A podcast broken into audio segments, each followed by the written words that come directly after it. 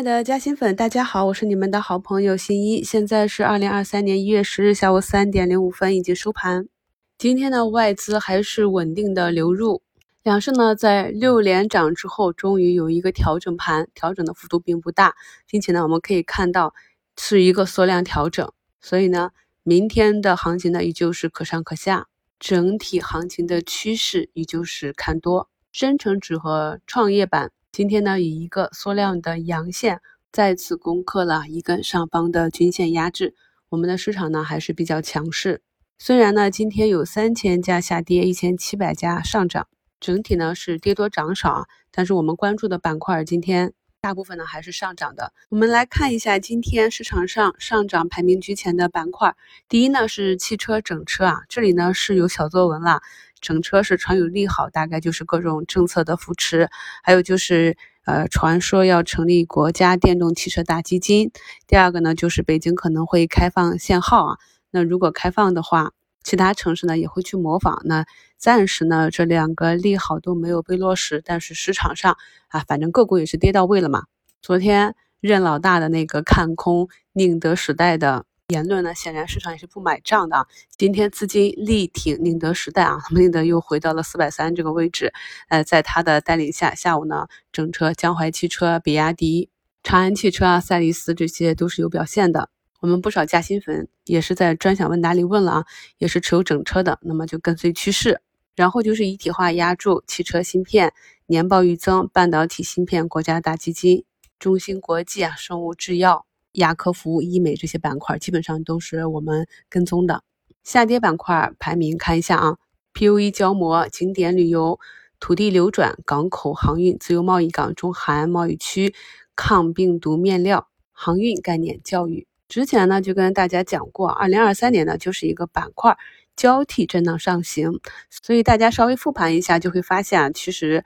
场内资金就是在那几个热点板块里面去做轮动切换。所以呢，我们只要把握好这几个板块的分仓持股，就可以吃到这波整体市场向上走的贝塔行情的红利。而对于那些啊跌多涨少的板块呢，要尽量的回避，他们呢通常都是没有什么成长性，也没有什么题材热度啊，所以走势相对比较弱一下，可能别人涨个两三天，回踩一两天，或者涨一根阳线啊，横盘整理，或者回踩阳线一半的位置。而对于相对比较弱的板块呢，可能就是一直趴在那儿，偶尔的来根阳线，但很快又跌回去。这个呢是我们在二零二三年一定要注意的问题。板块配置啊，一定要选好板块。选好了板块之后，就是选买点了。还是呃跟大家讲的，一定是注意要按照我们的四大买点或者你自己的买点体系。像这样连续上涨的市场呢，今天这样一个回踩，以我自己为案例啊，除了部分调整到位。股价呢已经调整到了一个均线粘合的位置，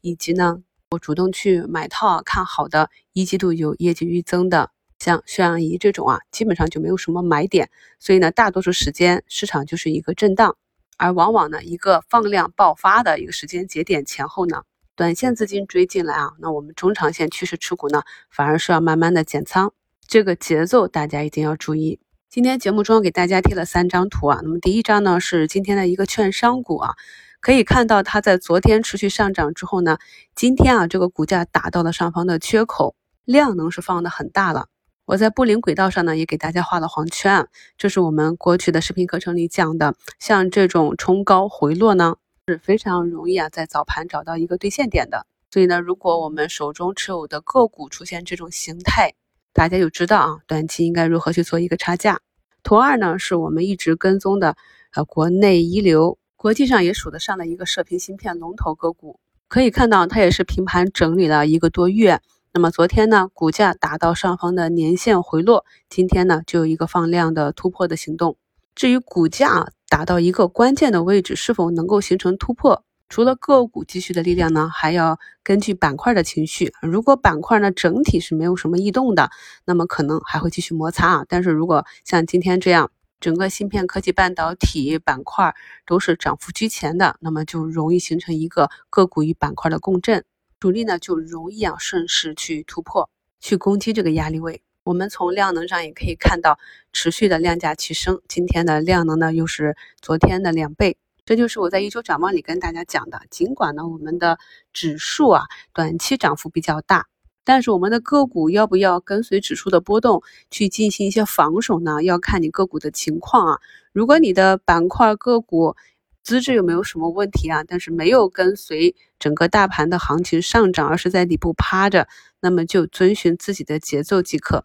图三呢是给大家找到今天。冲击半年线回落的一个科技股啊，也是我们非常熟悉的标的。它上方呢也是有不少均线啊、缺口啊压制着。我们可以看到呢，筑底的过程是很复杂的，往往是放量的几根阳线之后呢，就是缩量的阴线啊，不断的震荡整理，直到呢筹码峰都下移，整个市场的情绪和环境都能够形成共振的时候呢，主力呢才容易啊以更小的力气去攻击。因为呢，股价总是往阻力小的方向运行，抛压太大啊。就是我们看到这三季度股东数目里面，如果你的个股散户人数暴增的话，那一定是要经过一段时间的震荡洗筹，把散户的耐心磨没了，反复的震荡，直到整个筹码达成了一致啊，这样再向上运行，阻力就会小很多，就是我们俗称的洗浮筹。那可以看到这只啊，也是啊，目前量价齐升啊，偷偷摸摸的从底下，虽然涨幅不大，但是也是有六连阳了。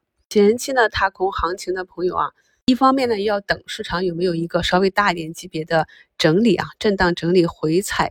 给你上车回补仓位的机会；另外一方面呢，就可以在复盘的时候啊，从我们过去讲的这些哎好行业、好公司里啊，去找一下有没有类似的图形，还在底部的温和的。已经走出一个小小攻击形态的，像我今天讲的这种短期的卖点和复盘去找攻击形态、找机会的这些图形啊、指标啊，都是我们在股市中想要获得一个比较好的投资收益率所要必备的技术储备。现在的市场呢，已经从十月底的那个恐慌的底部啊，慢慢的走出来。那我日常的操作呢，也是以看盘为主啊，偶尔的跟大家一起抓个短线啊。整体就轻松很多了。在评论区看到有很多朋友最近老是踢飞啊，我们讲过啊，什么时候做 T，就是在建仓期，在个股在底部震荡的时候。那么当股价向上运行，特别是单边上涨的这样一个行情呢，如果要做差价，那一定是先低吸后高抛。如果不会做啊，那么尽量的就以持股为主。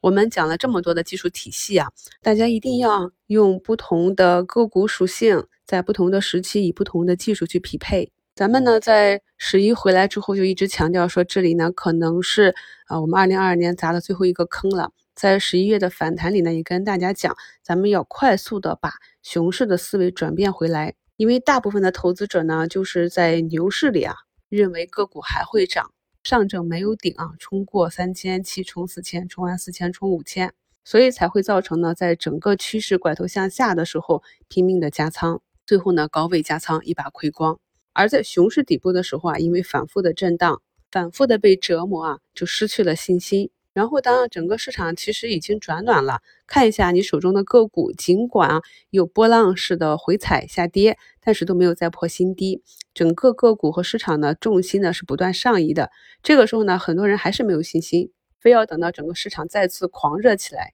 才相信啊牛市来了，就可能又要重复上一个牛市的悲剧了。所以呢，我们的思维一定要及时的转换，技术体系也是要转换。这一切呢，都是我跟大家讲的。我们以估值来筑底，观察情绪的见顶情况。正是因为有了这些理性的分析，所以在二零二二年每次市场恐慌的时候，我们都能够准确的把握底部机会。感谢收听，我是你们的好朋友新一。